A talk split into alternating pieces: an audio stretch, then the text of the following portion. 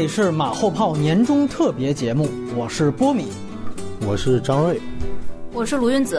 哎，希望大家点击一下页中的广告模块。今天要说的是二零一八年院线华语片的十佳，我们再次请到老朋友，但是是这个板块的新嘉宾鲁韵子和张瑞。鲁韵子和上期的静静一样，都是一八年才第一次来我们的节目，然后张瑞和顿河一样。是反派影评连续三年的嘉宾主播了，但是也是第一次来和大家分享他的十佳观点。那也欢迎两位。然后还是上来先说好消息，今天也有礼物，而且特别的珍贵。正如大家所见，是大象席地而坐，目前唯一一个正版的出版物是大象配乐的原声黑胶一张。那前一段呢，它只是短暂的在这个 First 的这样一个微店上出售过二百张啊，十秒钟就售罄了。所以这里也说一句啊，这张当时差不多单价三百六十六左右的黑胶碟的所有收入，也全都归胡波的父母所有。我们今天不是来说要卖这个黑胶，也没有了啊，只是我们送给。一个和我们这一期参与互动的朋友，非常珍贵的一个礼物，所以呢，还是一切方式。和我们进行互动，还是先快速的明确一下今天节目的选片范围是二零一八年内地院线上映的华语片。所以刚才提到的《大象席地而坐》呢，这个其实并不在评选的范畴里。我们是很希望这个电影能在今年和大家见面。不过有人问说，那你那里面还有说点映的那三部，那个是怎么回事？我们这次的概念是：第一，这些电影必须要有龙标，那《大象》目前还是没有拿到龙标的；第二，哪怕怕那些以所谓的点映形式上映的电影，他们也都正式发行了全国范围内的发行通知。尤其是我最后给大家选项里列出来的那三部，我都一一查看了，他们确实是有院线的正式发行通知的，而且都是在二零一八年才第一次在全国院线进行发行。呃，大象点映也是在去年做了很多部电影，但是我们。只上了这三部，因为我都是一一核查的。把这样的电影都算进来，在二零一八年第一次在国内院线正式上映的新片儿，一共是四百零九部。当然，它一共说显示有曾经上映记录的，一共是一千七百多部电影，但是其中一千三百多部电影都是票房没超过十万的。筛掉一千三百多部，还有四百零九部。然后我们的大名单。是在这四百零九部里面又选取了相对热门的一百零七部，这个是用我们以往的双六原则，豆瓣六分以上或者是票房六千万以上。然后还有一些哪怕两个标准都没达到，但是有一些名导的新作，比如说哪怕是刘镇伟、刘伟强这样的，所以我们也把它列入了我们的这个候选范围内。所以是这样组成了我们的这个大名单。那照例咱们三位还是都要先回答几个问题，一来就是。去年的华语片的整个片单里边，你一共看了多少部？我就看了二十部。OK，哎，张瑞，呃，我比他看多几部，是二十五部。嗯，但是里边有两三部是没有看完的，这些都算上了。那我算看完的，一共看了五十四部啊，呃，没看完的可能加起来差不多有将近六十部情况。然后选十佳和选过誉的时候，你是不是考虑了删减因素？为什么？选十佳的时候有考虑一点儿，但是我发现没有太大意义，说实话，所以就就当我没考虑吧。OK，好。呃，这个是考虑的，因为我没有看过没删减的。OK，只能是考虑了。对我其实跟张瑞差不多吧，最后它的呈现结果更多是体现在排序上。第三个问题其实最重要，就是你选择十佳的标准是什么？呃，我基本上都是看完成度，因为说句实话，今年的国产片儿里面。我就没有一部特别喜欢的，我看过的一部都没有。但是我特别后悔要要说啊，就是我今年有两部非常后悔没看的，就是可能会在其他影评人片单里面都会出现的《阿拉江色》和《米花之味》。嗯啊，因为这两部上在院线上的时间都很短，然后我都没赶上。对，所以我的片单是缺失了这两部佳片的啊，先跟大家说一声。好，哎，这非常明确。来，张瑞，你的十佳标准？我觉得没看就是佳片，这 还挺牛的。没有，我插一句啊。啊啊！是这样，我觉得你这问题问挺好啊，因为你不光是问的十佳的选择标准，也问了一个你的审美标准，一个是个人喜好，嗯，另外一个是完成度。但是完成度这个要特别说的是，每个人的标准都不一样的。然后第三个确实是有鼓励新人的。成分在里边，然后我再加一个补充，就是艺术创新。好，哎，你看这个大家标准都非常的有趣，那我们就统一先来公布自己的六至十名的最佳。这次张瑞，你先来。统一先念一下你的六到十名。首先要说的是，我觉得十到六名其实这个顺序并不重要，因为在我心目中，这个十佳其实是很难选出来的。嗯，严格来说，最多能选五家，所以这个六到十可能是我看过的一个评分的顺序。好，呃，我的第十名是《无名之辈》，嗯，然后第九名是《影》，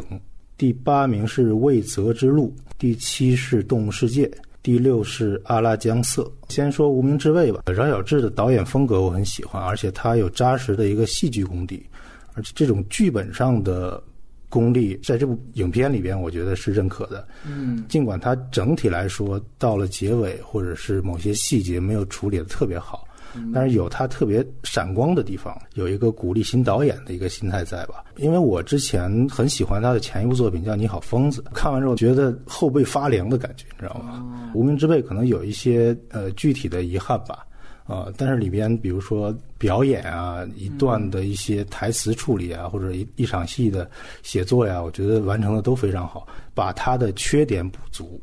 他的优点可以发挥出来，所以我觉得他这个导演还是挺有前途的。呃，然后说影吧，还是我比较喜欢的张艺谋的作品，就因为我太了解他了吧，所以，呃，很多人都觉得这个片子不错，但是我认为它是一个对于张艺谋而言是一个原地徘徊的作品，比较中庸吧。首先比较肯定它的形式，这个水墨画的张艺谋一贯擅长那种形式主义大师的一个风格。另外，我觉得他的剧本其实是 OK 的。呃，水平线上的作品，嗯，但是呢，他的表演毁了他的这个剧本和台词，把一些很好的台词通过一个比较低劣的表演去把它破坏掉了。如果是换了其他演员，然后他还有更多的想象力，能够把这个台词更加的演员化、更加的个性化，这个电影可能还会升华一部分。《未择之路》这个主要是因为它有一个在线的故事和表演，以及相对没有硬伤也比较成熟的导演技巧。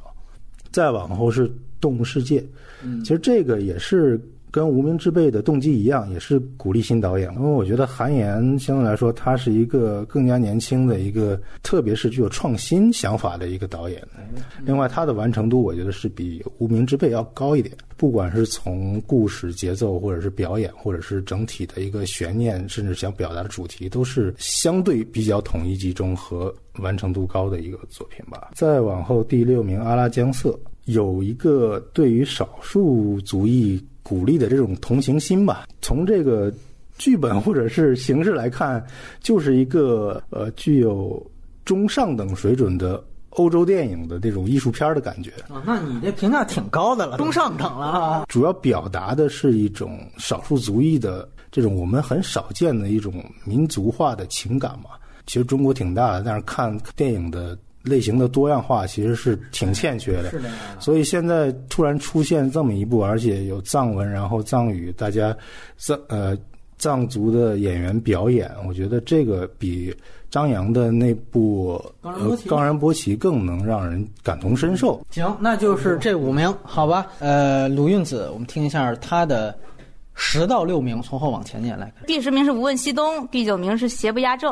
第八名是《狗十三》，第七名是《影》，第六名是我不是药神。好，来，嗯。就是从《无问西东》开始说啊，《无问西东》这个片子的完成度其实比较低啊，其实我觉得，所以也是把它排到最后一个啊。但是《无问西东》确实比较正的一点知识分子的一点情怀和一些视角在里面，在现在的中国电影里面真的很少见，尤其是这种知识分子视角和这个历史相结合的时候，它是有有一点力量在里面的。我觉得我看《无问西东》的时候，还是有那么一两个片段让我觉得有那么一丢丢感动的。然后第九名《邪不压正》啊，其实我特别讨厌《邪不压正》，《邪不压正》我也是看到中间。间一段非常难受，我记得出去上了一个厕所，不是为了上那个厕所，真的看见中间一段已经已经有一种坚持不下去的感觉。但是邪不压正还是有姜文的本身的性格和他的作者属性在里面的。就是说，现在我们对华语电影的这个评判标准已经在我觉得有点性格，有点作者属性，然后整体完成度还还可以。这得肯定。对，可就还行吧。对，第八名是《狗十三》啊，《狗十三》可能是一个比较有个人喜好偏好的一个片子。这个在《狗十三》那一期我也聊过了，付了。他的他的短板非常明显，它长板也非常明显。这个片子很多就像波米就会就会说，啊，靠，拍的跟电视剧似的啊。然后第七个影就是这个观点跟刚才张瑞说的一模一样，我也是觉得这是张艺谋，我就直接说比较平庸的一个，是一个小品。我当时看的时候，我觉得特别惊讶，他把自己一个非常大的一个美学的一个投射投射在一个小品上面，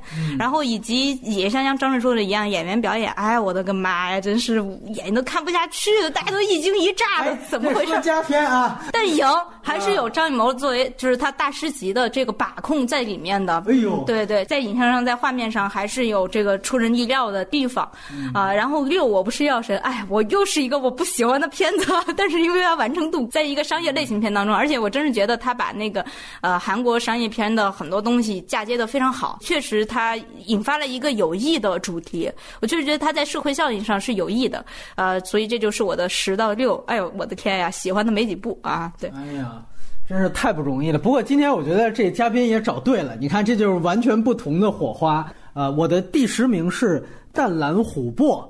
啊，第九名是《超时空同居》，第八名是《南极之恋》，第七名是《阿拉姜色》，第六名是《村系》。必须得说，我这个六至十名也有一个非常明确的选择标准，其实就是我依据大家比较喜欢的电影。我呢，其实有一个寻找同类项，但是我会去找到一个我觉得在这个同样方向里面，我觉得它应该更好的那样的一个电影，但是可能它相对来说被忽视了。你比如说，这里我为什么要选《淡蓝琥珀》这个片子？这个片子其实我觉得它就是很像大家可能更看过的《找到你》，以及其实它有很多的室内场景，这点又又跟刚才。呃，这个鲁云子提到的《狗十三》是非常像的，呃，然后另外就是我这几天刚刚补完，尤其是今天刚补完之后，一刹那突然收到了这个北京发生这个 砍人的这个事件的这样的一个新闻，觉得其实这个主题仍然是有意义的。然后，但是在形式上，我特别想强调的一件事情就是刚才鲁云子说《狗十三》大家都非常喜欢，但是那个片子其实我们当时也分析它的室内景，包括它的拍法是电视剧式的，那。我想要的那个效果大概是什么样子？其实大家可以在这方面去看《淡蓝琥珀》，就是它的文本和它的表达，其实可能跟《狗十三》差不多，甚至你可以说比《狗十三》的完成度在文本上还要低。但是它在摄影上其实是一个严格的电影式的摄影方法，甚至它粗浅的模仿了一些欧洲的原来伦理片的拍法。包括它使用了非常强母题色调的这样的一些这个摄影母题，这些东西其实全都是在我看来是最基础的、最应该有的，就是稍微的觉得它在这方面的肯定的长处要大于它文本上的粗浅表达的带来的那个短板。当然，更多也是因为这个片子可能没有更多人去提及，所以我觉得作为大家喜欢找到你或者喜欢《狗十三》，我觉得把它放进来可以做一个对比来看。然后像《阿拉姜色》，我们当时也聊过。怼的可能就是冈仁波齐，我也不是说那个是汉人拍的就一定是差，因为《皮绳上的魂》我很喜欢，但是那个片子绝对是一个汉人的非常猎奇的一点零的视角，在这样的一个状态下，阿拉江瑟是真正的去探讨，甚至我觉得它也其实涉及到了对于宗教信仰本核的一点讨论，而其实我觉得，当你真正的去探讨信仰中间做出一些思考和辩证的时候，这个可能才是。我觉得信仰的一个稍微高级的阶段，我觉得最初级的阶段是愚忠阶段。冈仁波齐那样的片子，它只是客气的去展现愚忠的话，那么那个我觉得并不是去表达一个真正纯粹的宗教片，那是绝对不行的。然后，真正如果你要讲批判，我可能觉得村戏是这里面非常有力量的一个戏。当然了，我把它调到比较厚，不是因为它是大象点映，还是因为这里面其实也有一个可能存在的政治投机性。因为这里我也多说一句，村戏呢，它的这个原著小说是来自贾大山。那贾大山我们都知道，跟当今的一号是原来生前是非常好的朋友，所以这个电影从投资到这个立项，据我所知，其实就明明它是一个反思的电影，但是呢，它其实也有这样的一点政治投机性的所在。这也是这个电影呃能够非常顺利的过审，甚至允许它大规模点映、全国范围内点映的一个很重要的原因。但是我觉得这里也有一个政治的顺风车，就是也是因为这样一个政治便利条件，所以说他的大部分的对于文革遗毒的揭露，我觉得。也是比较透彻的，那并没有说因为审查就得到了一些啊说太过的删减，所以在这方面我是很肯定村系的。然后超时空同居呢，我这样想的，因为去年徐峥工作室存在感太强了，三部电影《幕后玩家》《我不是药神》还有超时空同居。那药神呢？大家都知道我的态度。幕后玩家呢，确实三部里是最烂的一个。超时空同居，我觉得是完成度非常高的电影。而且我这里要特别肯定一句，就是它和南极之恋，我觉得是中国现在两个能够体现工业方向的两个电影。我不能说它是真正让中国工业有了有所进步的，这个不敢说。但是他们方向是对的。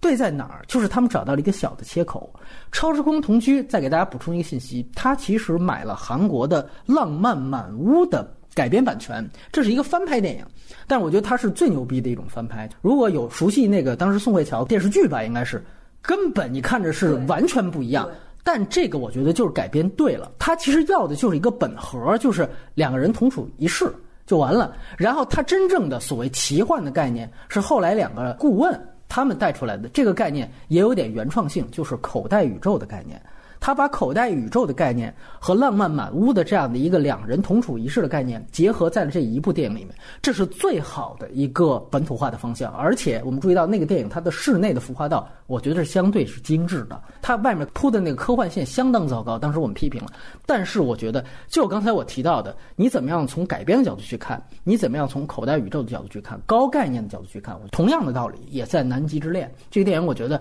相当程度上是被忽视了。虽然它包装成为了一个爱情片儿哈，某种程度上跟《地球最后夜晚》一样，但是我觉得它在偶像片的外壳下，更体现出了有一点点原来《荒野求生》那个意思，就是一个人在极端环境下的那个状态。虽然表达的很浅尝辄止，甚至你可以说很清浅，但是我个人觉得这个方向也是对的。然后再从他们都在各个维度有点被忽视、有点被同题材的其他电影被压制这样一个角度。我个人会把他们排在了我的六到十名，然后这里面还要特别提及另外一个片子，就是《爸，我一定行》的这个电影。这个电影实际上是今年院线的一个很值得肯定的一个现象。这是一个潮汕方言的电影，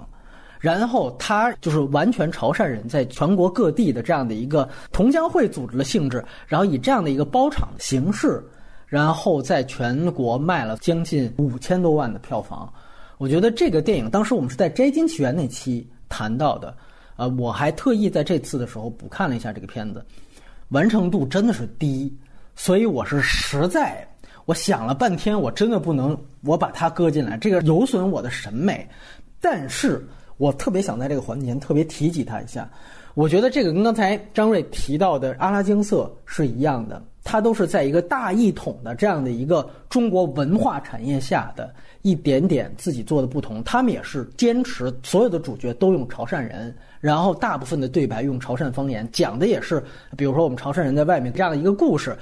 就相当亚文化圈子，而真正是关于自己同宗同源的这样的一个亚文化的电影，我觉得是非常值得注意的一个现象。我觉得只有当多元的文化起来，阿拉江色更不同，它不仅仅是藏语啊，它其实是加绒方言。这个是在藏语的大语系下，又等于细化到了一个分支。我所以我觉得这个也是非常重要的一件事情。我比较肯定，二零一八年算是市场有那么一点点欣喜现象的。然后，呃，我们就来轮流说自己的第五名。呃，我的第五名是《狗十三》这个电影。其实刚才鲁云子说的完成度。一般是吧？啊，你说的这个电视剧化是吧？我说的，对对对。啊，我我觉得这个还好吧。嗯，在这个里边有一种朴实的存在，就是从剧本层面来讲，因为它是焦华静学生时代的一个剧本，毕业作，我觉得是有它的灵气在的，而且它这个事件是来源于他本人的生活，嗯，所以我觉得有一种真实感吧。然后曹保平又用他的这种现实主义风格加持，整体的完成度还是合格的。另外就是他显示的这种中国教育的弊端，嗯，有这种人文关怀在。这个片子可以让中国的孩子们去反思跟父母父辈之间的关系。我觉得这个话题引起这个讨论是非常有必要的。OK，我的第五名是《无双》。人《无双》这个片子呢，其实是今年看来最纯的一个港片儿，甚至它里面包含了黄金时代的港片的一些特征，比如说对权力系统的一个嘲弄，然后以及这个主角的这种枭雄精神，以及这种枭雄精神最后的幻灭、视觉特色呀，然后节奏的把控啊，演员的表演和形象啊，各方面来说非常港。对，就是而且整体的完成度又这么高，那大家都会说这个片子遭人诟病的一点就是它太像《非常嫌疑犯》啊，那、我也非常喜欢《非常嫌疑犯》，但是不得不说它的结尾和它中间以及周润发这个光芒四射的一个形象和《非常嫌疑犯》非常大的区别开来了，尤其是它结尾的时候，这个幻灭是一个比《非常嫌疑犯》要冰冷彻骨的一种幻灭啊，就是这种关于真和假的这个讨论，主角他最后的这句话我印象太深了，他说的是像我们这样的人有假的也就不错了，不配有真的，这个是我觉得这个片子是可以达到这个排名的原因。嗯，嗯，明白。然后我的第五名可能更多的人没想到，宝贝儿。一样的原因，我觉得他远远的被低估了。今年还是我当时说那句话，所有打着现实主义旗号的、受到大家关注的电影，我觉得这一部反倒是最沾边的。有人也说嘛，一提杨幂就觉得这个事情就是这电影就是臭大粪了。我觉得，所以就像刚才你们俩说影一样，就是那表演也是灾难级，但是我们可以看到它其他方面的优点。我觉得这个电影也一样。当时我们的耳旁风提到的就是一老一小的这两个线，就是关于就是所谓的收养。还有包括赡养的这两个问题是非常非常具体的。其实它跟我们今年的这个大热门，就所谓《药神》最大的一个区别就是它并没有煽动性，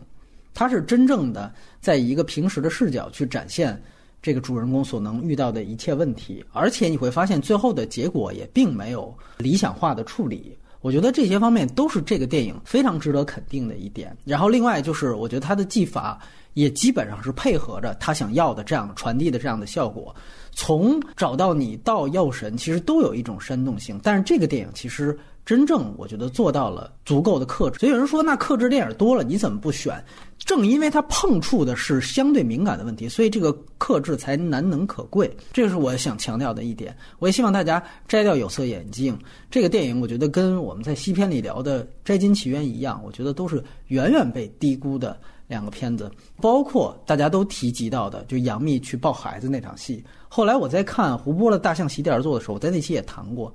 我才又想到这个镜头。我觉得十八层地狱感的营造，在这两个相似的段落当中，我都看到了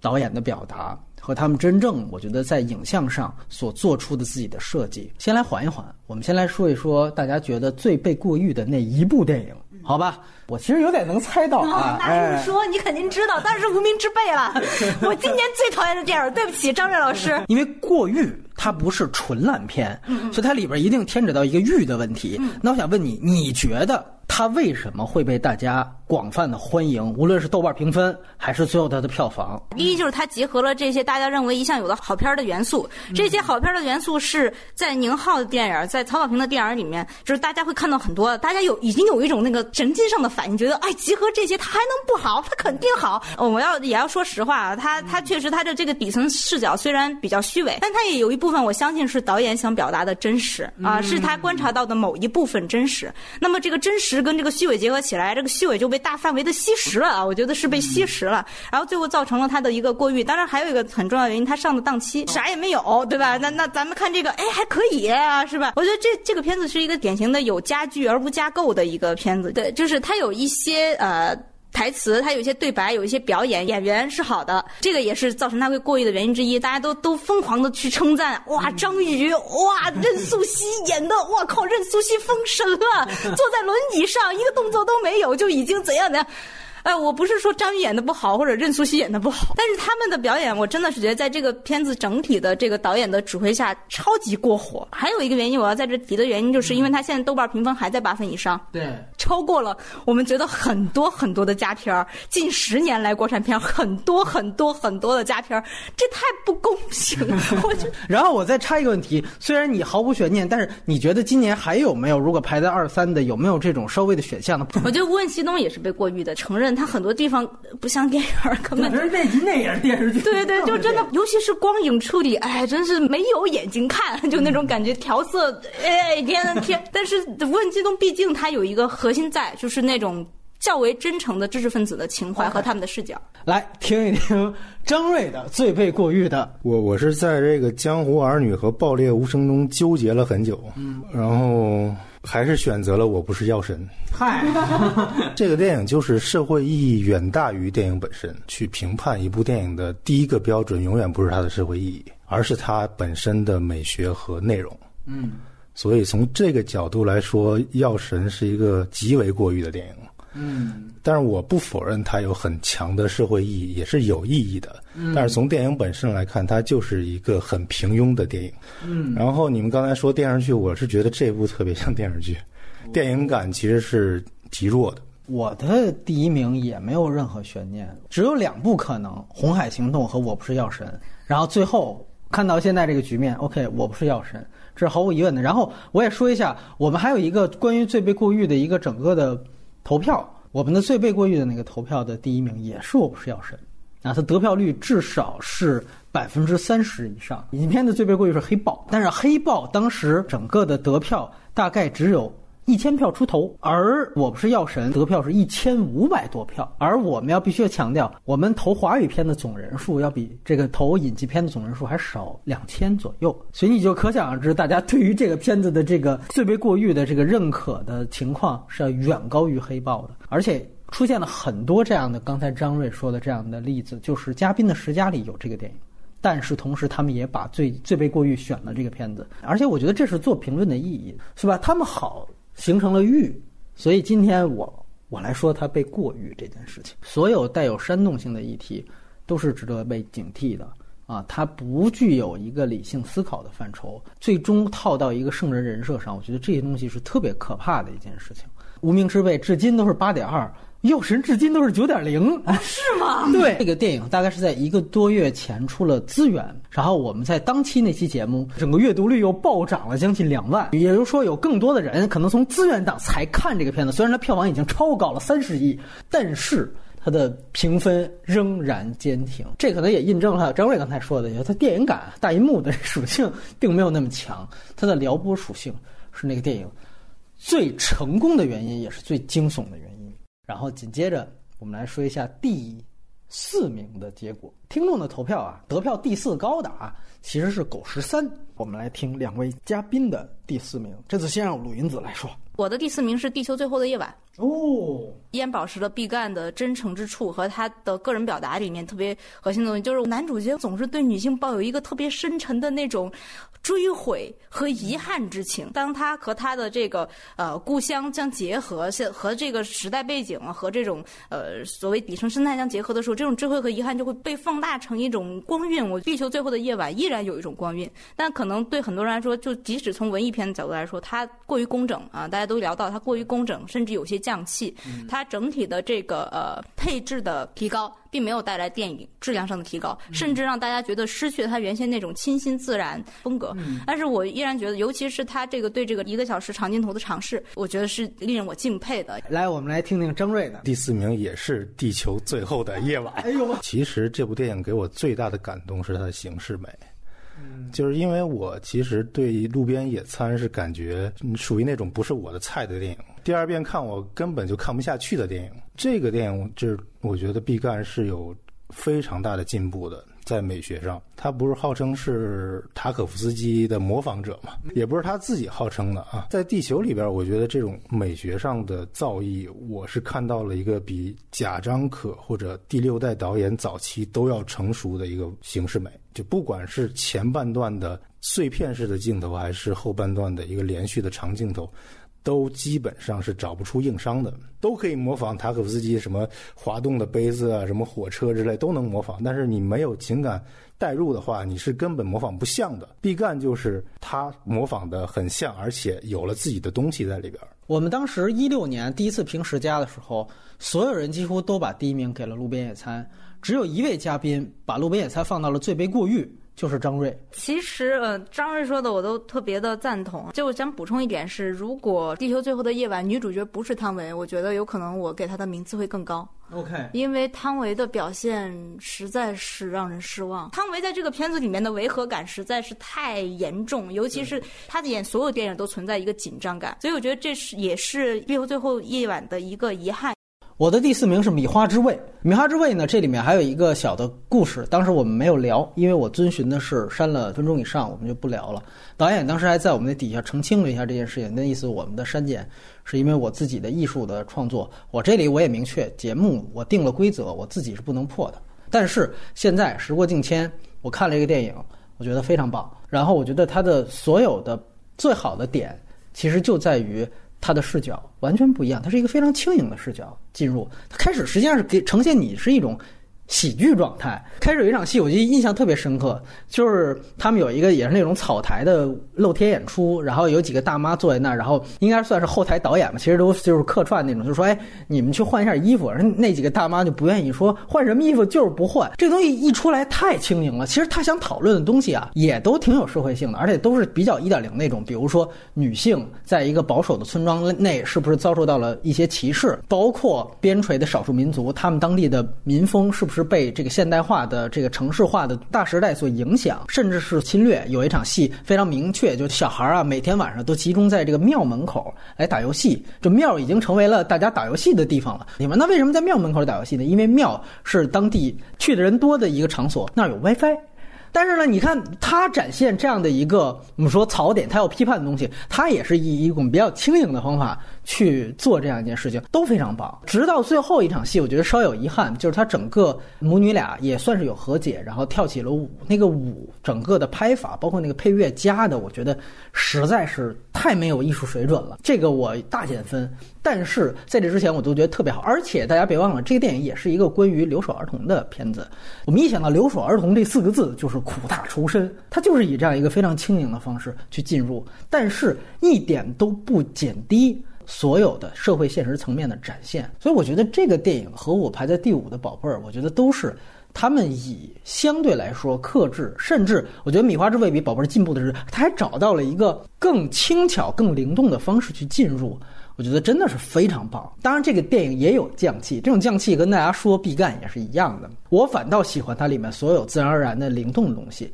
不太喜欢，比如说女主遭遇了一个什么什么事情，女儿不理她了，然后她在那儿打水，然后她她有那种寨子嘛，非得把那个竹子找一个画叉的一个构图放在那个那个那个女主角旁边，这种东西我反倒不喜欢。但是你又得说这里边有没有作者性呢？是有的。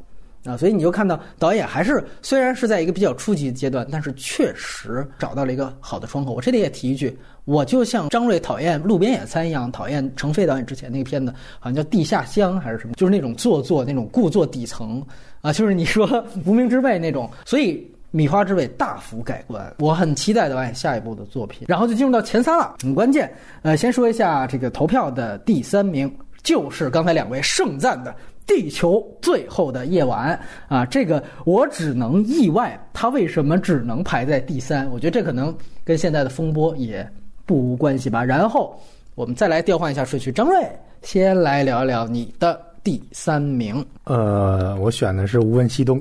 哎呦，你刚才说的他完成低，我非常认同。但是这个片子的核心非常打动我，所以排这么高。嗯，主要还是那个两种维度的内核吧。一个是，就像那个台词“爱你所爱，行你所行，追随你心，无问西东”。其实很简单，就是自由的精神。这个自由绝对不是右派的自由，而是你心灵的自由。就是你不被就是社会啊，或者是坐班啊，什么这个工作啊，什么做你这反派影评啊所束缚、所压抑、所格式化。我没有觉得被束缚、压抑、格式化，那就好。只要你没有觉得就好。但是很多人是有被这些话的，嗯啊，所以我认为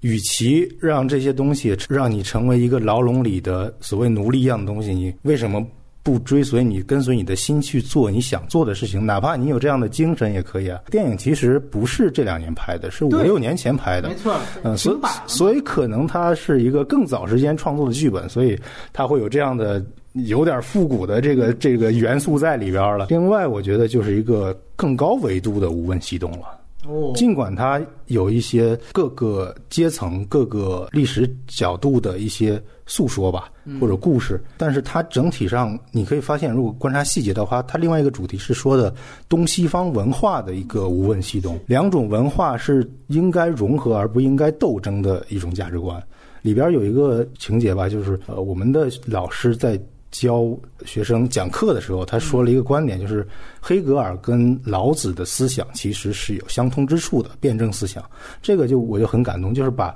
东西方的文化打通了。这个说明李芳芳是真有干货的，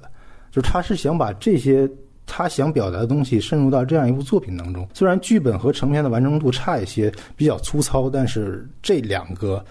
大小维度给我的感动，让我让他选到第三。这个电影我觉得，呃，所有差的地方，我觉得显而易见啊。毫无疑问，我觉得有一点可以解释为什么很多人都喜欢他，或者他当时票房很高，就是他在整个当代线这条线的时候，他抓住了一个核心，就是当代的城市阶层、白领阶层，甚至延伸到工薪阶层，大家的一种对于安全感缺失的一种焦虑。他把这种焦虑拍出来了。我觉得这是很重要的。电影里面的职场片其实很少能够把这样的焦虑和他的办公室斗争给拍到一起，就是精神和剧情桥段合一。我觉得这个是他能够触发大家的一个很大的原因。这个触发方法和这个他的卖座方向的原因和《药神》是一样的。那他只有这么一短短的时间去拍这个当代线，他比很多原来我们看的整个片子围绕着职场，我觉得都要具体，也都要触发这个焦虑的这个效率要高。我其实觉得这个片子最打动我一点是，它真的体现出一种作为一个一个时代脊梁知识分子的风貌啊、我其实觉得已经很少在国产电影能看到，因为我看了太多犬儒的或者虚假的，像大家都很不喜欢《我不是药神》的那种。假大空可以说是一种假大空，他虚构一个圣人。但是我其实印象特别深是在《无问西东》里面，这个米雪饰演的母亲和王力宏饰演的那个飞行员，未来的飞行员的一场对话，这一段话让我一下就坐直了。我反对你去做这件事情，是因为我觉得你在追求人生的一种幻光，你在追求建功立业，你在追求做一个英雄。但是人生应该是什么样的？人生应该是好好的走完你这一生，去结婚生子。你结婚生子不是为了我，不是为了你妈。是因为你的人生的意义构建于此。他说的这种呃风度和他对于人生的价值观，无愧于一个传统大家庭、一个有知识的女性说出来的话。我对这个片子的刚才你提到那些价值观是有自己看法的，但是我觉得更多把优点在这个节目当中表现出来。当然也因为时间关系，我现在说《狄仁杰》四大天王是我的第三名。整个徐克在《狄仁杰》里面，尤其到了四大天王里面，他展现出的想象力。我觉得仍然是非常蓬勃的。它和这个故事的粘合，以及它跟工业的结合，我觉得其实要远高于现在大家吹捧的这个《地球最后夜晚》。工业要靠什么来建立啊？工业肯定是要靠大片儿和大制作来建立和推动。我觉得在这方面，我觉得徐克的功劳一直是被低估的。我也是很担心前几名全都是艺术片、文艺片，就挑你们没看过的，所以我一定要加一个大家都看过的，然后代表工业属性的。虽然它的剧本的 bug 之处非常多，但是我仍然坚持这个电影仍然有徐克早期《倩女幽魂二》里边的那种表达，就是说，其实盛世是什么，大国是什么，他把这个东西和方术和幻象结合起来，是吧？龙椅下面到底隐藏着什么？当我们回顾二零一八年的时候，我们想到的事件是什么呢？我觉得这个也是特别有意思的一件事情。但四大天王真的确实像波米说的一样，他回到了一些徐克特别擅长而且特别会做的那个方面。而且我特别喜欢他的结尾，就是他武则天这个作为至高权力的形象，也是被幻术所愚弄的。我特别喜欢这个安排，这这是徐克一向以来他对于最高权力的一种特别大的怀疑，就是他他是本身是有这种作者思维在里面。但是为什么我没有选这个片儿？我实在是觉得这个片的确在工业上、在影像表达、在想象力上非常有有意思，但是它的节奏的失衡，它故事乱七八糟，实在是哎呀，对不起。好，然后现在我来说那个第三名，我的第三名是《爆裂无声》。呃，《爆裂无声》可能大家很多人也会觉得它被过誉了，现在在豆瓣上的评分依然是八点几吧，我记得、开头的十分钟就让我觉得这个邢玉坤是真的是在这个片子上下了一个很大的心思，就是你能看出来导演在对这个东西的心思有多深沉啊、就是我很喜，就拿一个例子来说，我很喜欢里面对于红色调的运用啊、就是大家会记得在里面的几个主角里面。姜武这个人永远是跟红色相伴的。他一出场在吃西红柿，然后吃的那个样子是非常的可怕，你觉得是一个野兽在吞食一个血肉的那种感觉。然后他后来又出现他跟大把的人民币在一起，他跟那个羊肉在一起，包括他后来穿西装出场，他都要一定要系一个红色的领带。就是他里面所有的邢玉坤对于这个角色的他那个红色的调试，都让那个红色非常的不安，接近于冷色调的红色，而不是暖色调的红色。他对于这个人物人物的把握也好，对于这种里面这种冷暴力，他是一种冷性暴力的处理，从一个小的色调和这个他跟人物的贴合就已经看得出来。另外一个就是暴力无声，邢玉坤自己也承认了嘛，他其实有点儿那个模仿黄海。其实看到大概二三十分钟，大家应该都感觉出来了。这暴力无声的这个，如果要说底层视角，暴力无声的底层视角，那比无名之辈要真诚太多了。我是无名之辈，我觉得他真的虚伪化，暴力无声是他真的在描摹，试图去表现一点公检法，是有这个意图和有这个努力在里面的。整个这个片子，我觉得它的完成度是高的，但是它中间的短板也有，但是我还是会投给它的完成度和它的整体的这种影像上，还是人物塑造上、叙事的这种野心上的种种的这样一个综合评分。我觉得补充一点吧，当时也有听友在下面留言说，音乐的整个调性，还有整个他对于这个矿山空镜头的风格的定调，是在模仿赵亮导演之前的一个禁片，叫做《悲西魔兽》。我也是非常同意的。在做那个节目的时候，我还真的就没往这方面想，我只是觉得它似曾相识。对，然后听众的第二名的话就是《爆裂无声》，非常厉害的一点就是，往往这样的投票，在年终的投票，我们一向会说有一个现象就是近大远小。十一月、十二月看的牛逼的电影，往往它那个得票数特别就夸张。然后会远远超越你在上半年看的片子，因为但是在这样的情况下，《爆裂无声》仍然比地球的票数是不相上下的。我觉得在这个方面非常非常厉害，也能证明我们的听友有多么的喜欢这个电影。然后来说第二名吧，张冠这儿开始。我的第二名是《红海行动》。你刚才说工业啊，我觉得《红海行动》更能代表工业化，因为我比较喜欢的就是它不是战狼式的那种意淫的手法，它把握了一个比较好的理性的平衡，不是陷陷入到大家那种对《战狼二》或者是《药神》的集体自嗨的狂欢当中，而是比较理性的一种反应，同时又有一种对主旋律的。认同你把主旋律拍的让大家都接受，其实很少影片能办到。另外呢，我觉得比较好的一点就是它既有集体主义的一种精神渲染，又有个人的一个个性表达。它既有牺牲精神的表现，又有一个上升民族主义到点到即止的国际主义的一个主题在里边。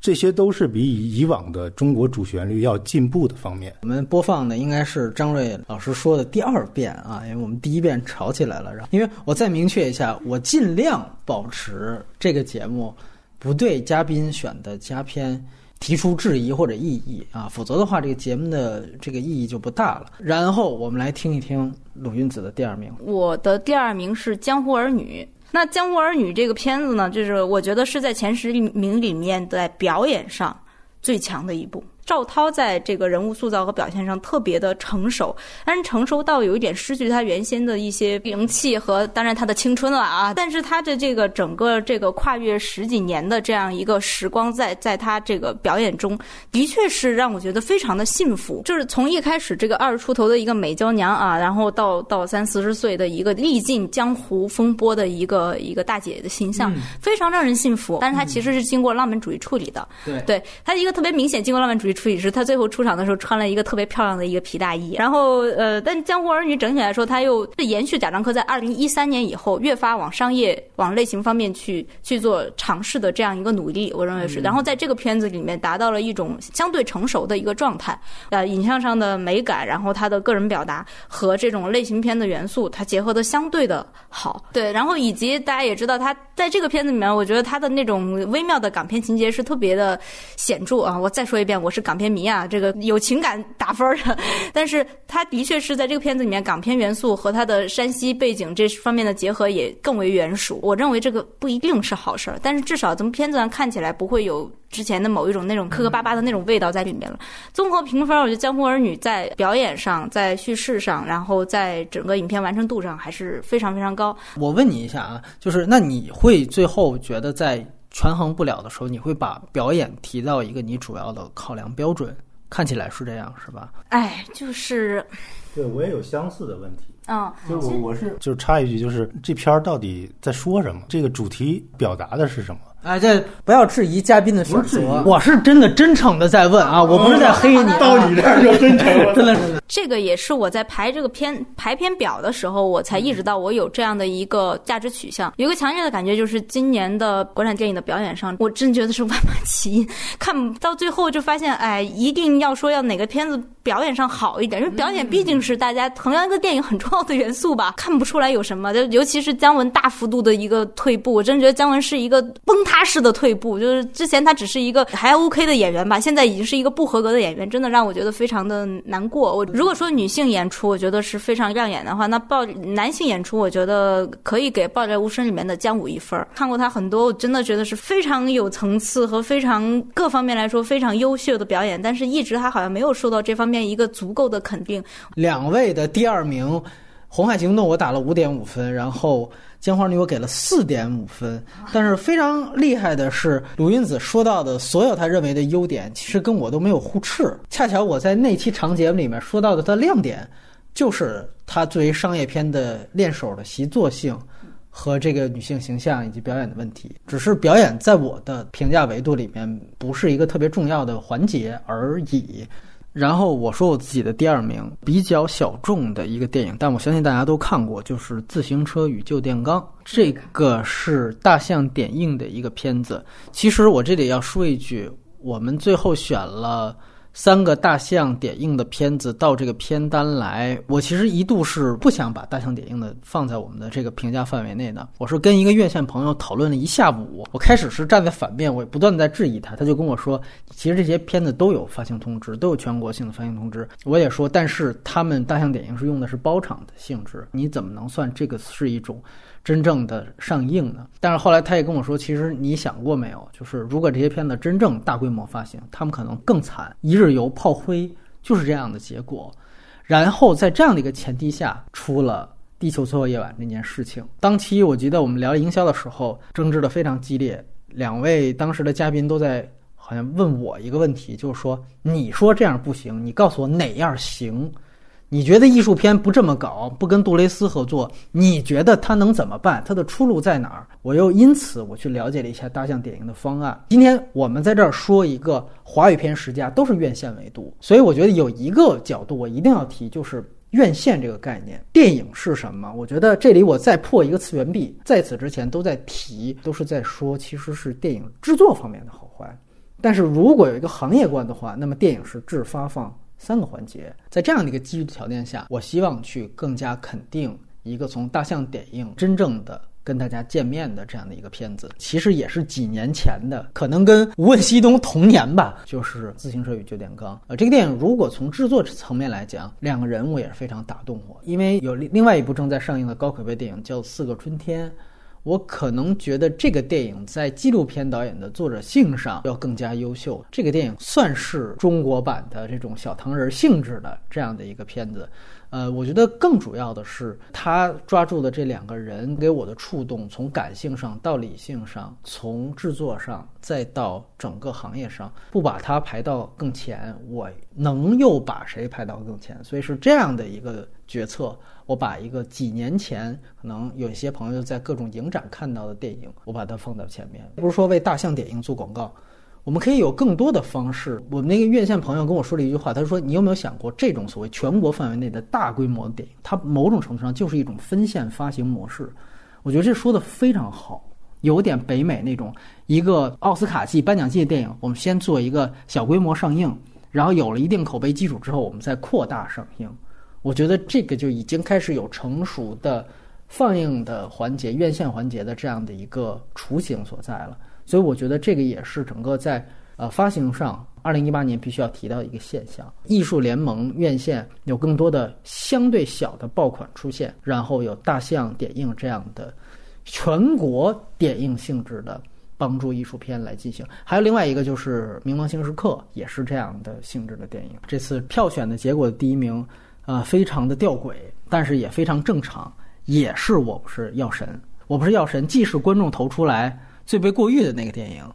也是投票数最高的一个华语的十佳电影，这种分裂性也体现在了我觉得对于整个去年二零一八年一年的概括上。然后闲话少叙，我们来先来问问大家的第一名。陆云子在，你来第一个说。很不幸的就是第一名是缺的，这个理由就跟我刚才说的一样，我真的是在选这个前，可能也是我看片不够多啊。就波米讲到很多片，我今年都没有看成，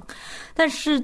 就我今年看成的大部分国产片，就就所有国产片来说，真的没有真的打动到我，没有让我觉得真正优秀之作的作品。嗯，就在我的评分体系里面，就从二名到第十名，没有一部是我在我体系里面能够上八分的。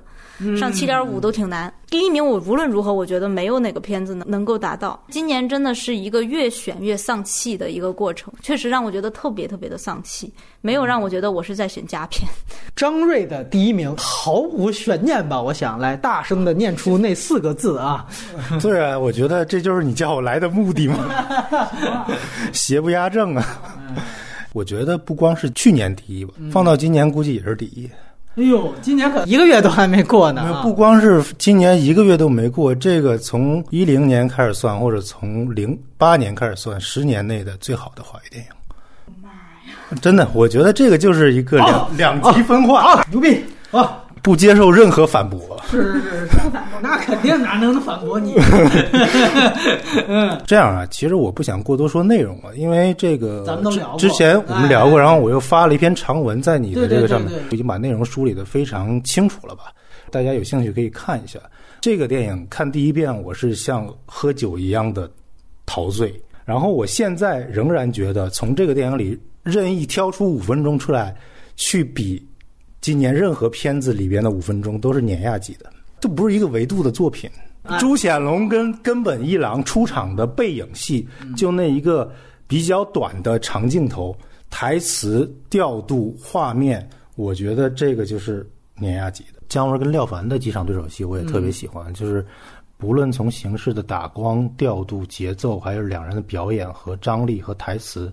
和动作和就是面部表情，我觉得都很好。吃饺子的戏，然后看太爷像的戏，这个我倒觉得廖凡是他比《江湖儿女》演的好。然后第三场戏，李天然第一次去看那个华北第一影评人，他俩见面，然后引入到裁缝铺，嗯，那几个镜头的组接，然后他扑到皇帝的那个衣服上面，史航说的一个旁白，张力戏剧张力是非常独特的。嗯，然后另外一场戏就是李天然去在房顶。根本书屋，嗯，然后听那个根本一郎在讲《论语》，那一个调度、音乐以及整体的这个氛围，我也非常舒服。就是我在电影院看了六遍这个电影，就每次看都都觉得很舒服。我就简单举这几个例子吧。我为什么要说，就是其中五分钟拿出来就可以碾压其他片，确实是跟我的个人喜好有很大的关系。嗯，但是确实这个片子对于我来讲，比《让子弹飞》和《一步之遥》的完成度都要好得多。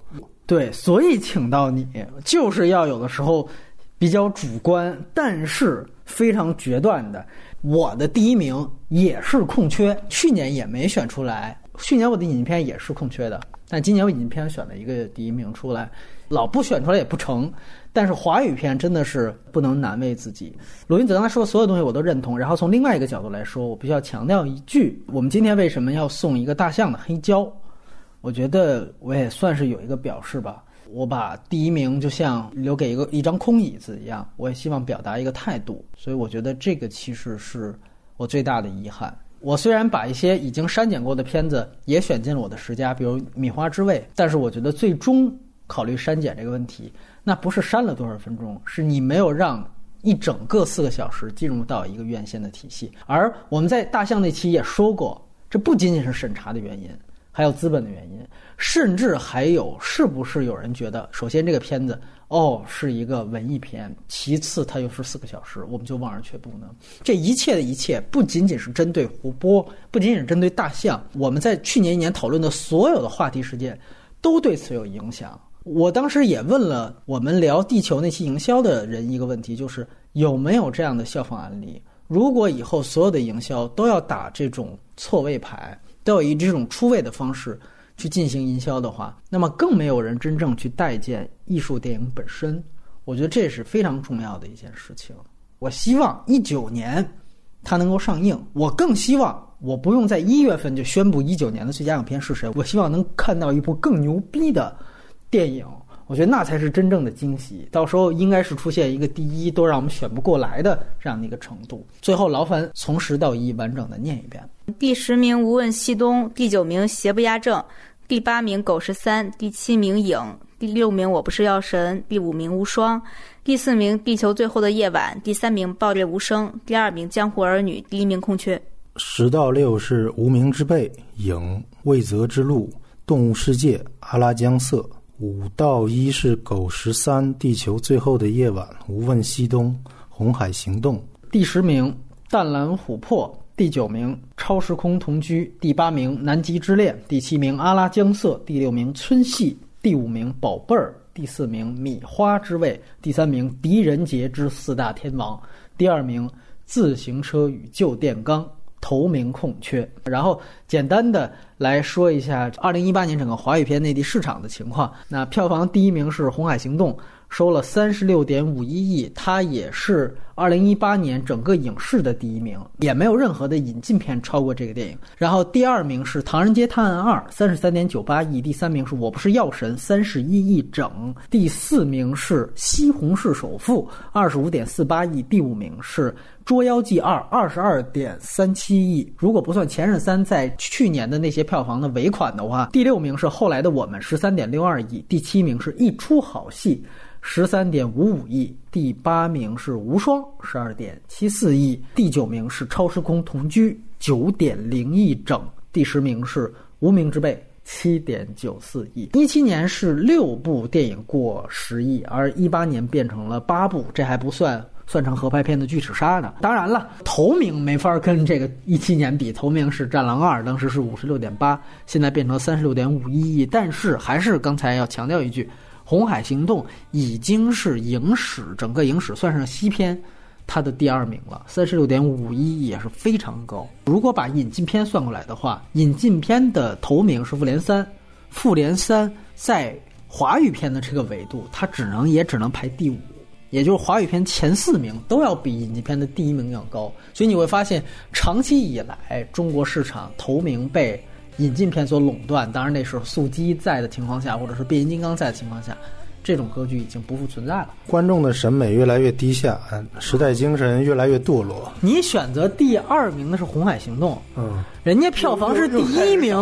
人家票房是第一名，你怎么能显示出这个观影低下呢？你不要拿个体去给我聊整体啊！来，鲁云子有什么想法？但是我们看到的二零一八年真的太太惨了吧？把这个服务费记录之后，到年终也堪堪收了六百亿这点可怜的钱，然后大家也看见创作上面的缝越来越窄了，然后这个上映的不确定性越来越大了，就只感觉二零一九年可能会出现我们史上第一个票房倒退的一个年份。要从好的角度来说，你说西片的这个票房不如国片了。那其实今年香港的票房我也看了一下，那今年香港呃票房最高的《无双》四千多万港币，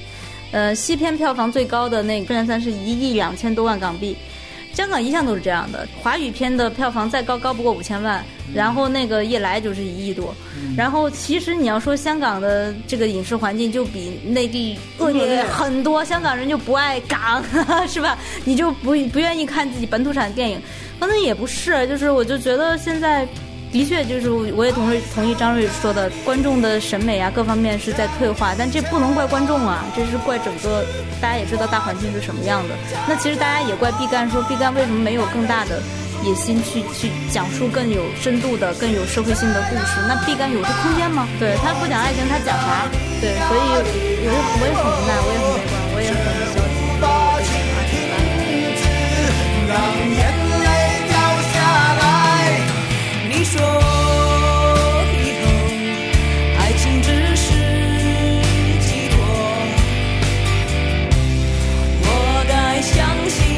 再说。